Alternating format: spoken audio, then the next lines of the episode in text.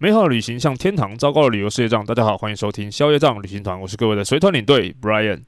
一转眼的时间呢，很快的，这个农历新年呢就即将要过完了。那为什么说即将要过完？是因为呢，通常我们中国人的习惯呢，在过年的时候都是过到元宵节，也就是农呃正月十五的时候才算是整个过年的期间过完。但是因为今天已经是年初十了嘛，所以像是一些不管是学校啦，还是公司行号机关等等，都已经开始上班了。所以对很多人来说呢，这个年假就已经过完了，所以我们就可以简单说就是年过完了。但是因为今天才上这个年头的第一集节目了，还是在这边跟大家讲一下这个。恭喜发财，龙年行大运。然后呢，希望大家财富跟好运呢，能在龙年的龙中来了哈。那其实这个节目呢，原本是预计要在这个年初三的时候上一集新的节目，因为照双周更的更新频率来讲的话呢，应该是在那个时候。但是呢，原本我是在想说在。呃，南前一团的旅行团带完之后呢，二月十号回来台湾之后呢，应该还有一段时间，就是在过年期之前呢，还有大概个三四天可以准备一下节目的内容。但是没想到呢，我把自己的这个行程安排跟 schedule 呢理想的太理想太美好了，因为回来之后呢，就要开始准备一些呃交团的东西，然后台中分公司开幕的去帮忙一些事情，然后还有自己相关家里要过年前准备一些可能打扫啦、准备东西啊、除旧。布新啊，还要去买一些年菜过来准备。那过年之后呢，还要去北上拜拜年呐、然后陪老婆回娘家等等的。等到我再度回来台中的时候呢，就已经是年初三了。那你也知道，忙了很多事情之后回来会有一点懒，所以呢，就想说呢，跟大家讲一下，那节目呢是不是延更一期这样子？可是呢，在这个延更的过程当中呢，我就想到一件事情，就是说我这个应该要延更一期，还是延一周就好？为什么会有这样的挣扎呢？主要是因为啊，大家也都知道，前面有说，就是说，肖战旅行团现在已经是双周更的节目了，所以如果是延更一起的话，基本上是一个月没有新节目的更新，所以不管是在这个。流量的更新，或者是在跟这个听众朋友的接触上面呢，都觉得好像时间稍微有一点那么长的感觉。那另外一个原因是因为啊，其实从我带团回来之后到过年这段期间，中间呢有蛮多的听众朋友，还有自己认识一些做 podcast 的朋友呢，都开始在问说呢，呃，我有没有要对于最近发生的这个上新闻这个旅游事件呢，做一些自己的一些。不管是评论还是感想的发表，这样子，那我相信我们他们在讲什么事件呢？可能各位听众朋友应该都很清楚，就是前一阵子呢，有一位知名的作家呢，跟一个旅行团去欧洲，然后到遇到一些自己不太能接受的事情，然后引发衍生了一大堆的这个后续的发酵跟延上的一些效应。所以呢，如果这个内容呢要拖到一个月之后再来讲了，我觉得好像时间又有一点久。所以今天呢，我想就跟大家来做一个回应，就是因为其实虽然已经有很多的相关的粉丝专业或者是布洛克啊，或者是一些其他相关的旅游圈子，因为已经讨论得非常的风风火火，像很多人都已经讲过了。我相信各位可能也已经看过很多篇了。那我今天呢，就简单粗浅的就我个人的浅见呢，还有我在这个旅游业的一些。经验，还有一些带团的一些心得感想来去发布我自己的一些看法。那当然，这个东西你可能认同，你可能不认同都无所谓。反正我只是众多讨论当中的一个。那今天呢，就在节目上呢，就跟大家分享这个旅游事件的这个主题，这样。好，那么如果你不是只有看网络报道或者是新闻标题，而是真的有去关注这个事件，然后有去这个黄大米本人他的粉丝专业上面去看他发表的内容的话，你就会知道，其实呢，他这一趟跟的呢是这个一个。二十一万的这个旅游团，然后去到欧洲、意大利十四天的行程，一月底出发，二月大概中旬好回来的是这个整个团体的行程。然后呢，他从一开始出发的时候呢，就有陆续在发一些篇文章，当然也一部分呢是像是游记一样的东西，一些心得感想跟心情的抒发，毕竟是个作家嘛。那但是呢，中间有一些是他对于他自己跟的团，然后跟其他的他的粉丝所跟的这个团的一些饭店上面的比较，还有他觉得一些饭店的这些缺失让他不是很满意等等的这些过程当中呢，遇到这些事件，造成呢啊、后续的一些延上的这些效果跟新闻的报道。那这个事件当中呢，其实有很多的这个内容啊。那我们今天挑一些比较我觉得值得讨论的这个话题呢，跟大家分享这样子。那首先呢，我们先来一个小插曲，就是一开始的时候呢，他其实在第一篇的文章啊，应该可以说是整个意大利旅游的这系列文章当中的第一篇，就是他去到现场的时候，跟航空公司的柜台讲说他想要加价商务舱这样子。但是呢，那个旅那个地勤人员跟他讲说呢，他的票呢没有办法加价商务舱。那后来呢，他等到他上飞机的时候呢，又跟这个空服员问说，可不可以有这个盥洗过夜包？然后空服员跟他讲说，经济舱是没有给盥洗过夜包的，那只能给他一双纸拖鞋。然后呢，他就得到一个结论，就是说呢，他粉丝有告诉他说，便宜的票太便宜的是没有办法加价商务舱的。然后呢，啊，他觉得土航跟阿联酋呢座位比较大，又有个过夜包，可能比较好这样子。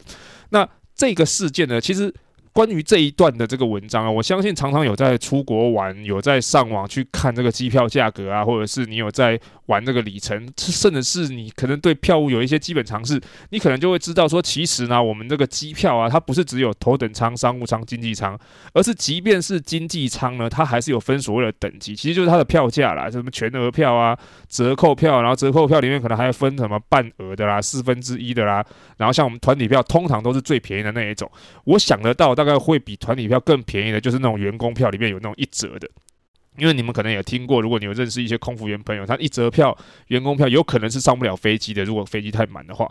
扣掉这种票的情况之下，团体票通常就是最便宜的那一种。所以呢，在这种票便宜的情况之下，就会有很多的限制。比如说呢，你可能不能线上选位，或者是你可以选，但是你的这个次序是排在比较后面的。所以等到你可以选位的时候，你的那个位置都剩下那种比较烂的那种，或者是剩下比较后面的那种。这也就是为什么呢？以前常常会有旅客的问说，那为什么每次我跟团的时候啊，那个座位位都是在飞机的最尾巴后面靠厕所那里，原因很简单，就是因为这个票比较便宜。那便宜的票就是比较多的限制，甚至有的时候航空公司好一点是把你 block 一个位置起来，你整个团都在同一个位置。运气不好一点的话，就会有那种天女散花，或者是全部都在那种龙骨位的那种位置。就是所谓什么叫龙骨位，就是那个 D E F G 四个位置，你刚好都是 E F 中间不靠走道不靠窗的那种，就是这种东西。那至于会有这种状况呢，那个就是其他的话题，我们今天不讨论。所以呢，这样子的票种，你说可不可以加价商务舱？说真的，还不是，还真的不是每一个都可以。因为像我这一次去南印度的时候，我们搭这个新加坡航空，我们也是拿到这个团体票。那刚好也是有一个客人他想要加价商务舱，可是呢，现场柜台一样是跟他讲说就不行。至于说，便宜的团体票是不是都不能加？我也不好说，这可能要请可能杰西大叔这种比较懂的人来说。但是呢，还不是真的常常都可以。那当然也有可以的，就是可能是刚好说，比如说航空公司他们的规定上面是可以让你这样加，或者是刚好他的商务舱没卖完，可是他想说多卖一个是一个，他就便宜让你买。所以有的人是真的会去赌说现场加价购买商务舱是不是比较便宜？但是我觉得这种状况就是。个案，它不是每次都可以的。以我的了解是这样，可能不是完全正确。那之后我可能有机会的话，来去请教一下别人。那但是呢，这个航空这个惯洗过夜包这件事情呢，我说实在话，不是只有长荣、华航是这样，很多航空公司都没有。除了他讲的这两个土航跟阿联酋之外啊，我所知道的疫情后我有搭到的，就伊索比亚航空，他们还有发过夜用的东西。为什么我不讲过夜包？原因是因为它就是一个塑胶袋包着一个袜子跟一个牙刷、一个牙膏。真的就很简陋，即便是这个阿联酋啊，这个疫情后，它的那个过夜包这个材质也改了，就是它的包装的材质有点像是那种牛皮纸袋，大家知道吗？就是如果你碰到水的话，它有可能会破掉或烂烂的那一种。只有大概土耳其航空，我疫情后搭的话呢，它的过夜包跟疫情前还是差不多的，所以算是比较好的一点。这样，这个就是一个小插曲，让大家了解一下。好，然后接下来呢，他的行程就继续嘛，是从米兰开始的。因为从前面这个小插曲的文章，你就会知道呢，他其实是搭乘长荣航空从台北直飞米兰的行程，然后呢，从米兰开始走热那亚，走比萨，然后走到这个托斯卡纳住一个晚上。那其实后来好像知道他对于第一天的晚上的饭店也不是很满意，但是因为可能 maybe 只住一个晚上，所以。不至于让他太不满，但是后来呢，第二天之后开始走走走，行程走到了这个佛罗伦斯，因为在这个地方呢，他们要住三个晚上。虽然他们住的是一个古迹饭店，就是后来大家知道的那个 Hotel Brunelleschi，一个古迹的饭店，然后在算是佛罗伦斯市中心，离圣母百花教堂很近那个。可是呢，因为就是因为它是古迹，所以它有一些地方呢不是让他很满意，比如说房间可能比较小啦，然后这个呃浴室呢可能也不是很大，然后会漏水等等的，所以他本来就对这个饭店觉得很不 OK。但是好巧不巧的是呢，他又在这个佛罗伦斯遇到了他的粉丝，然后他的粉丝呢跟的是别家旅行社的这个行程，然后呢到了佛罗伦斯，没想到好像是团费比他便宜，但是住的饭店似乎比他好，于是呢他就去到了那个粉丝的饭店去参观他的房间。不去还好，一去就没想到，哇哦，人家的饭店真的比较好耶。然后是五星饭店，然后呢，他的房间比较大，而且还有桌子、行李箱可以打得开。然后他们的房间浴室里面也比较大，然后这个衣橱可以有门关得起来，浴室里面还有浴缸，真的比较好诶。他很像是跟了这个高价团，但是却被当盘子一样。所以后来他又发了一篇文章。那等到这篇文章上去了之后呢，可能就是因为这样子，让很多他自己的粉丝开始去问他说：“那你住的饭店到底是有多差？”于是呢，他就拍了一支影片去开箱他的饭店房间，然后呢，就是录影说啊，从一开门打开门进去呢，就口出口入口不是很大。然后房间呢也不是很大，他的行李箱没有办法全部摊开。然后呢，这个衣橱上这边是没有门的。重点是什么呢？重点是浴室，浴室呢不但他觉得很小，而且这个是干湿分离的那个门呢还关不紧，水会溅出来，会漏水。然后他每个晚上呢要当女仆一样的拿着那个毛巾在地上吸水擦水这样子。然后于是呢，这个影片一泼上去，文章一泼上去之后呢，就成为这个新闻媒体争相报道的这个二十一万高价团房间竟然会漏水这个标题的这个疯传的这个影片，也就是大家在网络跟新闻媒体上面看到这些东西了。可是其实到这边呢，都只是这个事件的导火线而已。为什么这么说？是因为呢，其实到这里为止呢，他虽然在分享他的遇到的一些状况，可是他这边都还没有公布他原本跟的是什么旅行社哦，包含他粉丝是参观的是哪一个旅行社。是一直到后来，可能事件延烧，新闻公布出去了之后呢，很多人在讨论，然后有一个自称是加利利的业务的人呢，跑到他的粉丝专页上面去留言。留言的内容呢，大概是讲说呢，因为两个旅行社呢，每个旅行社对于行程上面的安排顺序不同，而且呢，每个行程亮点也不一样。那他们在后面呢，也有安排很多不错的饭店，比如像是那个东文华东方这样子的饭饭店，然后比较出两个旅行社他们使用的饭店的价格，还有包含他们后面使用饭店的价格。其实我觉得他讲的也没有。有特别的偏颇，只是呢，这个留言呢，好巧不巧就。可能激怒了这个黄大米这位作家的这个想法，因为他认为呢，我即便你后面这个旅行团用了这么多的好饭店，难道前面我遇到一些烂饭店，遇到这些烂事，我就不能抱怨吗？而且你这边这种留言，就是完全没有觉得自己的安排不 OK，你们的饭店不 OK 等等的，所以这个事件就爆发了，然后就开始就有很广大的讨论，包含事件这个新闻也已经延烧出去了嘛，就开始在旅游圈，包含甚至不是旅游圈的讨圈子里面就开始讨论了，呃，风风火火，一直在。到了什么时候呢？到了这个富国岛新闻出来之前呢，都一直在讨论这个事件。那其实这个后续呢，其实相关的报道大家应该也都很清楚了。所以这个后续的延烧的内容呢，我们就不多在这个地方多说。我想针对这个事件里面的一些我觉得比较我自己想要讨论的点呢，跟大家分享一下。那首先第一个点呢，当然就是二十一万的欧洲意大利团到底算不算是高价团？因为其实，在事件延烧之后呢，有非常多的这个网友啊涌入那个粉丝专业去留言说，这个其实二十一万在现在来说，那个欧洲不能算是什么高价团，它其实根本只能算中价团，甚至有人说是低价团。因为现在毕竟物价膨胀的非常高嘛，这个是我之前去希腊的时候也跟大家讲，以前一两欧的那个冰箱贴，现在也都变成三四欧了这样子。那当然。同样的，也会有很多人呢去反击，讲说原来现在连二十一万都不能算是平，这个不能算是高价团。我这种小资真的是可能去不起欧洲吧。然后有人讲说，现在台湾人收入已经这么好了吗？连二十一万都不能算是高价团，那那种五万八万的团到底算是什么？那么在讲这个到底算不算高价团之前，我想先举一个比较简单的例子，让大家了解一下。就是呢，我如果先跟大家讲说，现在有一个房子两千万，你们觉得这个房子贵吗？不知道对不对？因为其实这个能够参考的东西太少了。但是如果我跟你讲说这个两千万的房子，它是一百平的房子呢，还好吧，对不对？因为一平才二十万。那接下来如果告诉你这个房子在台中市的七期呢，你可能会觉得这个房子应该算是便宜吧？只是说这个便宜并不是我们这些小资的人觉得的便宜。但是总价两千万，当然不能完全算是很便宜很便宜，但它至少在台中市七期一百平来说，它应该算是便宜。所以首先第一个就是呢。每一个人他定义的便宜或者是贵，其实是不一样的。因为你说这个团二十一万，你很多人小资说，那我可能去不起欧洲。但是说实在的，以我们自己我自己公司有那种一百多万的行程，比如说像什么南北极的那一种，或者是你光讲说去那种什么肯亚、坦桑尼亚看动物，可能就要三四十万。你说二十一万，在这些会去参加这种百万的团的人的眼里，他能算是高价团吗？我想，我跟你说，真的不会是啊。但是呢，你如果说像我们这种一般平民老百姓，也许二十一万来说不少，但是我们接下来讲二十一万，在现在十四天过年期间。还加上是威尼斯面具节的日期，再加上行程当中有一些，那么文华东方啊、St. Regis 的这些饭店，还有这个圣佛罗伦斯的市区饭店，虽然他不是很满意那个饭店，在这样子的包装的情况之下，平均一天一万五的价格，你们真的觉得它是高价团吗？我老实说，我真的觉得还好，它这个价格顶多也就只能算是中价团。当然，我不会说它是低价团，因为我相信不，即便是你直接去找那些什么雄狮可乐那种，要找平均一天不到一万块的意大利行程，我相信也不是很难的事情。但是同样的，你要往上找，说要比这个价格高很多的行旅行社的行程，也不是很难。比如说，像有一个号称是退役空少空姐带团的那个旅行社，他们的价格，我相信各位可能看到之后 下巴也许会掉下来，也不一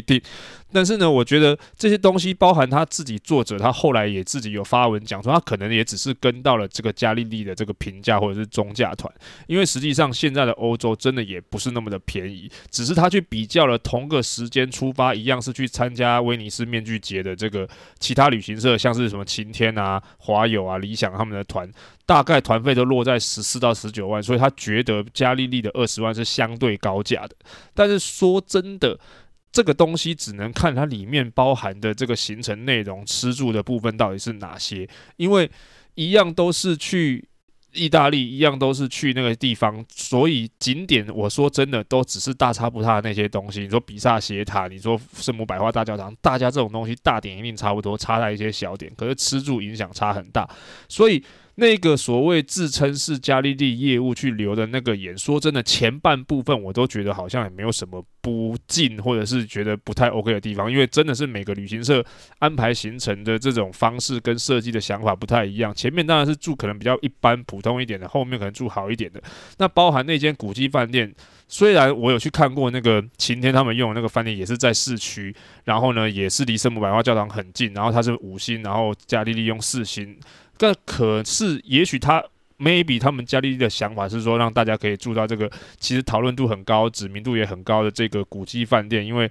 呃，它也是一某一部电影里面的呃很重要的一个饭店之一，所以大家也许会想要住、想要了解。那可能当然价格跟水准不是的那么的好，因为毕竟它就是少一星嘛，四星的饭店。可是它后面的行程也有那种三五万的饭店，只能说 maybe 在。这种饭店的这个价格的平衡上面，也许晴天做的比较好，或者是加利利在这上面的时候，可能是也许可以做一些调整，但是我。就如同这个作家所说的，他其实是不太满意这个业务后面那一段话，就是觉得说你自己应该要上网去研究一下这个饭店各个旅行社的行程所使用的东西有哪里好坏，你自己应该要知道。我觉得他可能美送的是这个部分，但是我说实在话，就如同呃很早期很早期前面十集内的这个集数，我跟大家讲说，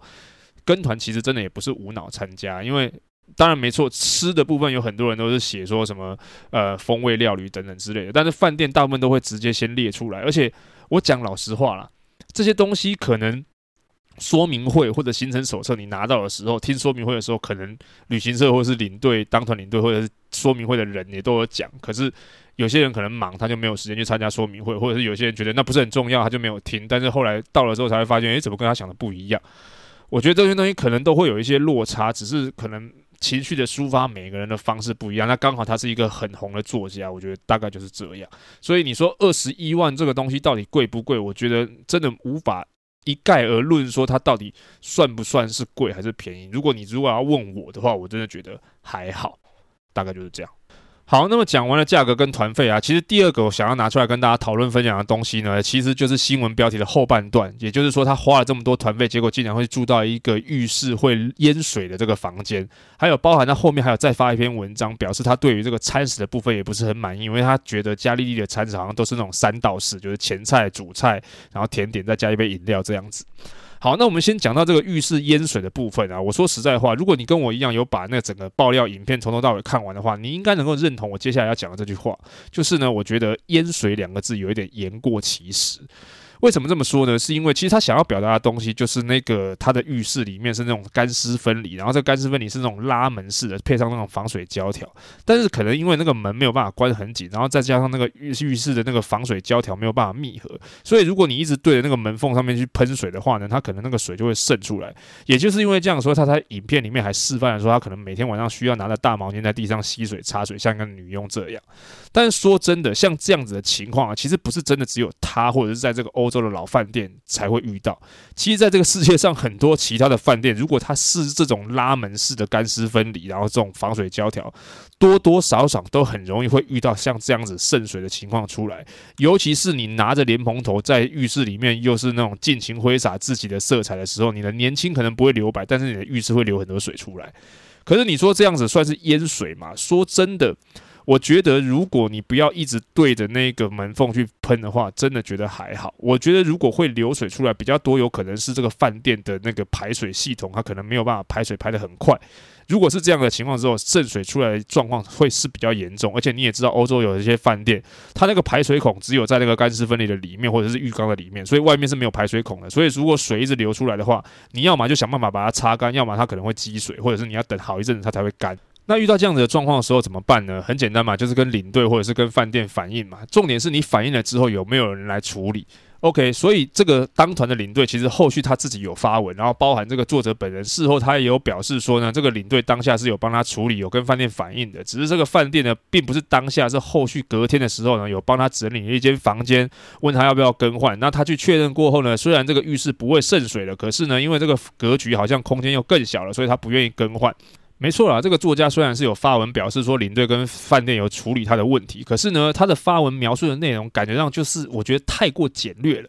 简略到都很像是这个领队跟饭店就是用一种很方很敷衍的方式在处理。因为呢，就是领队跟饭店说请他换房间，然后领队那个饭店换了房间之后呢，他不满意，然后领队就只跟饭店说多送几条毛巾到他房间里面让他吸水，之后就再没有人理他了。我觉得真的简略到好像完全抹杀了领队跟饭店做的任何事情，因为大家可能嗯你。没有办法理解，就是有的时候我们跟饭店去反映房间的问题的时候，甚至希望他们换房间的时候，真的有很多饭店的柜台人员就只是跟你双手一摊，然后跟你讲说 “Sorry, we are fully booking”，然后他们就不会帮你做任何事情。所以你真的很有机会在那边要跟他这边大小声，还是跟他 argue，然后或者是好声好气的请他拜托想办法帮我们处理一间房间让他去更换。当然他最后不愿意更换，OK，可是不代表我们好像很敷衍去做任何事情。我觉得这个有一点太过于。简略了，就很像他在讲说他的那个加利利的餐食，他也觉得只有三道是前菜、主菜、饮料、甜点，太过于简陋了。但是他简略掉了中间可能会有吃的任何米其林推荐、米其林餐厅、星级餐厅等等的，这样子简略的方式，我觉得好像不是很 OK。再者说，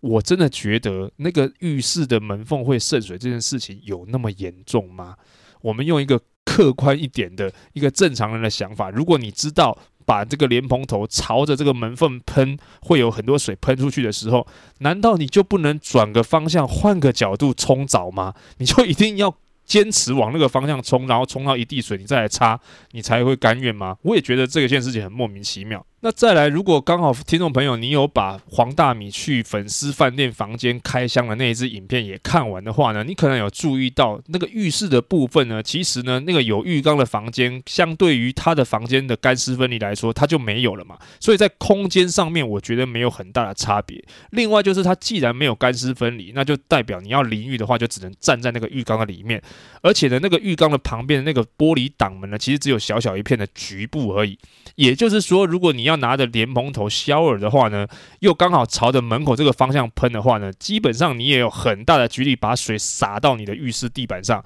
你也一样要拿着毛巾去擦地去吸水的。所以我觉得在淋水的淋浴的这个问题上面呢，这两个饭店房间其实浴室上面没有很大的不同，只是你如果愿意改变你冲水的角度的话，我觉得问题就没有那么大。那再来，如果真的要拿说这个两个饭店房间比较，我觉得还是有一些偏颇的部分。当然，前提我不知道他拿的是不是同一个设备，用的是不是广角镜头，我都不知道。可是呢，他进去饭店粉丝房间的时候呢，他们大叫这边讲说：“哦，他们的饭店房间都有桌子椅子，我的房间都没有，我只能在床上打电脑。”可是，如果你仔细去看他开箱自己房间的时候，一进门面朝房间床铺的方向，左手边有一个桌子跟椅子，那不是桌子椅子啊，不然那是什么东西？刚好有一个东西放在那而已嘛。然后再加上他的房间里面，我刚好看到有两个大行李箱跟两个小行李箱。如果他讲的是这四个行李箱都要能打开，还要能有宽阔的走道走路的话，我相信能够符合他要求的房间可能没有那么多。或许我误会了，他可能只是讲两个大行李箱，小型行李箱不算，但是。如果要讲到房间空间大小的话，其实如果你们去过日本，日本有很多东京什么的，他们市区饭店不是房间也都很小嘛，也就是这样子。所以现在不是有很多那种三七开的那种只开单边的行李箱，为什么这么热卖？就是因为有很多饭店就是没有办法让你整个摊开两个大行李箱啊。我觉得这不是只有欧洲才有，也不是只有老饭店才有啊，不是每个饭店都能够大成这个样子啊。所以我觉得这个部分。有稍微略显那种隐善扬恶的感觉，或者是过，我觉得太过于渲染了。当然，它不是不是问题，它只是不是那么大的问题。就我个人的想法，我觉得是这样。好，那么最后呢，第三点的事情呢，我觉得想要跟拿出来跟大家讨论分享，就是呢，在这个事后后来这个团体结束了之后，因为其实黄大米是一直在行程当中就在泼这些东西，所以呢，我相信他们的同团的团员上面应该都有看到。可是后来呢，这个整个团结束了之后呢，当团的领队呢就有发一篇长长的文来表达他在这一件事情的上面的自己的一些内容的描述跟个人的一些想法跟感受。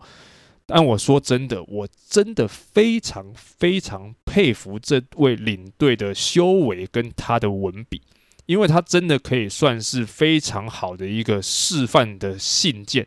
或者是一篇文章。它上面描述的东西真的是非常的大气、客观，然后呢，让人家对比起来就觉得说他应该不会是那一种。真的很敷衍带过，然后就是随随便便的那一种，而且是什么都不介绍，就是一一句话，就是说啊，老饭店都这样啊，市区饭店都这样的这种领队，而且他写的这些描述啊，说真的会让人家觉得这个，你真的让我写我也写不出来这种东西，而且重点就是呢，如果我曾经跟其他的领队朋友讲说，如果今天是我遇到这样的状况，我可能没有办法忍到回来才。发表这些东西，而且我可能也没有办法这么的完全不带个人的一些情感，或者是愤怒，或者是任何的一些情绪上面的东西去表达这些东西，甚至我可能在团上 maybe 就会有一些问题出现了。我觉得我自认自己的这种带团的这些修为上面，就是容许度上面这种忍气吞声的能力呢，还没有到那个。以真化境的这种程度，所以我觉得今天这个领队发的这篇文章真的是让我非常非常的佩服。所以我在加利利有认识一些前辈，但是刚好好像没有认识这一位。有机会的话，希望可以邀请他上节目聊一聊，或者是跟他认识一下，也蛮不错的。但是说到这边呢，其实我觉得这些东西呢。每每一个人每一个去看的角度，我觉得大家都会有不一样的看法。可能我今天讲完了这些分享，甚至你是我的听众，你也不见得认同。但是我觉得没有问题，因为就像从面前面一开始讲的，价格的不同、跟立场的不同、跟收入的不同，甚至接触的资讯的不同，对于每件事情的看法，或者是这种价值观，团费贵不贵，房间大不大，你有没有去过很多的国家，都有都有影响。就甚至说。呃，他曾经这个黄大米在他自己的文章上面也有讲说，哦，这个上面还有这个几三天的自由行，还有几餐的自理餐，底下也有很多的粉丝在里面讲说，哈，这种团费的行程还有自理餐，还有自由行，那空的没事做也要算钱。说真的，会讲出这种话的人，我觉得你就是只适合参加那些比较平价，然后行程塞得满满的那种那个行程。为什么这么说？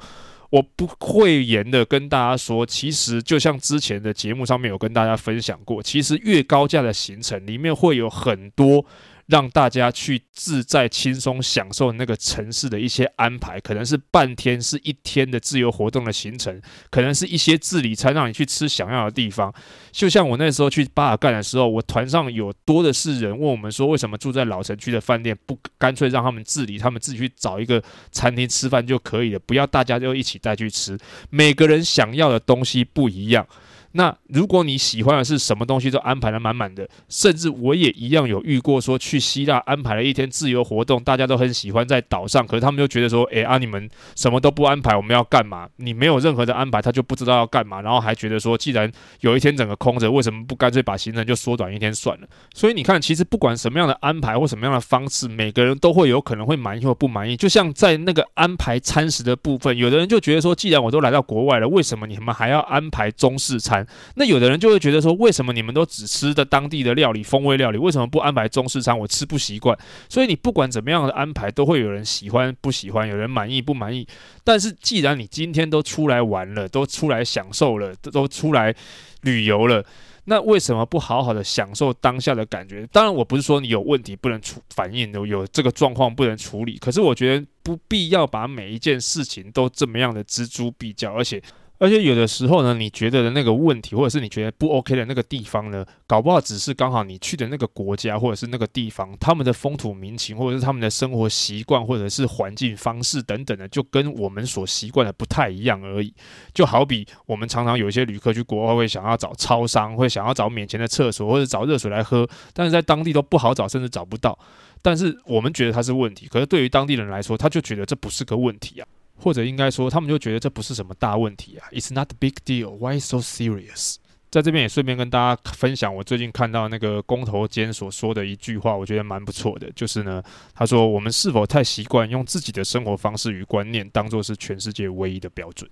好啦，那么其实这个黄大米的这个事件啊，其实我相信各位在一些网络报道啊，或者是 YouTuber 啊，甚至一些部落客啊，这个粉丝专业啊，只要跟旅游相关的，甚至是无关的，都会写一些有的没有的，然后在那边 Hashtag，即便他写的东西八竿子打不着关系，也是来蹭一下。我觉得大家都看了，那只是我今天只是挑一些我自己想要跟大家分享的东西去去讲，因为毕竟也有可能我今天讲完了之后呢，有一些听众朋友你也觉得不认同，我觉得都很正常，因为我就前面说了，你的立场、角度、收入。观念等等的接收到的资讯，对于每一件事情的判断标准不一样。可是呢，今天如果真的要说，我站在领队的立场去看这件事情，我真的会觉得这东西很多东西都觉得没什么。我觉得没有这么的严重，也没有这么样的夸张。我觉得是夸饰了。但是站在消费者的立场，可能就觉得我花了钱，我是不是应该要得到？我想要的东西，难道有问题我不能讲？这也没错。那站在旅行社的立场呢？本来就是每一个旅行社，他对行程上面的安排、饭店的安排、餐食的安排，就是他们自己的构思跟他们的想法。也许只是刚好不符合这个作家的需求，但是我想要跟大家讲的东西呢，是其实即便是高流量的这一些 KOL 或者是 YouTuber 等等的，他们也有他们的个人情绪跟想法。我希望大家也是尽量站在比较客观的立场去看待这件事情，不要单纯的被那些媒体新闻带风向。毕竟很多东西呢，你不实际上去那个，为什么很多东西不要第一时间去评论，一直在网络上面或者在 IG 上面或者是在那些很多地方跟大家讲说，不要急着事。前去站在某一个地方下评论，你可以让子弹先飞一会，你可以看清楚事情之后再去决定你是不是应该要下任何的评论，或者是站在哪一边的立场，因为不是流量高的人就是对的，也不代表流量低的人就是错的，不是吗？好，那关于这个黄大米的事件呢，今天就跟大家简单的分享到这边。虽然也讲了半个多小时，那至于富国岛这个事件呢，我觉得暂时还没有想要在这个地方跟大家分享。如果有一些什么呃其他的想法呢，之后 maybe 我会再出一集，或者是跟其他的领队聊一下。因为毕竟这些东西我们也不了解实情，所以也不能说这到底是谁对谁错，搞不好最后会有一个大翻盘也不一定。那节目的最后呢，来回复两个赞助会员的留言，因为我发现我好像有的时候会漏掉这个东西，因为这个东西。它不是出现在留言板上面。好，那第一位呢是这个 S U H U E Y，应该念熟会吧？他说喜欢旅游，很高兴能听到你很亲民的节目，在这边谢谢你的支持。那第二位呢是这个叫做 Tommy Lee 的，他的留言呢是说呢，从疫情以来就一直听布莱恩的节目，聊表疫情期间不能出国的郁闷，现在解封后出国好几趟，还是继续支持布莱恩的节目。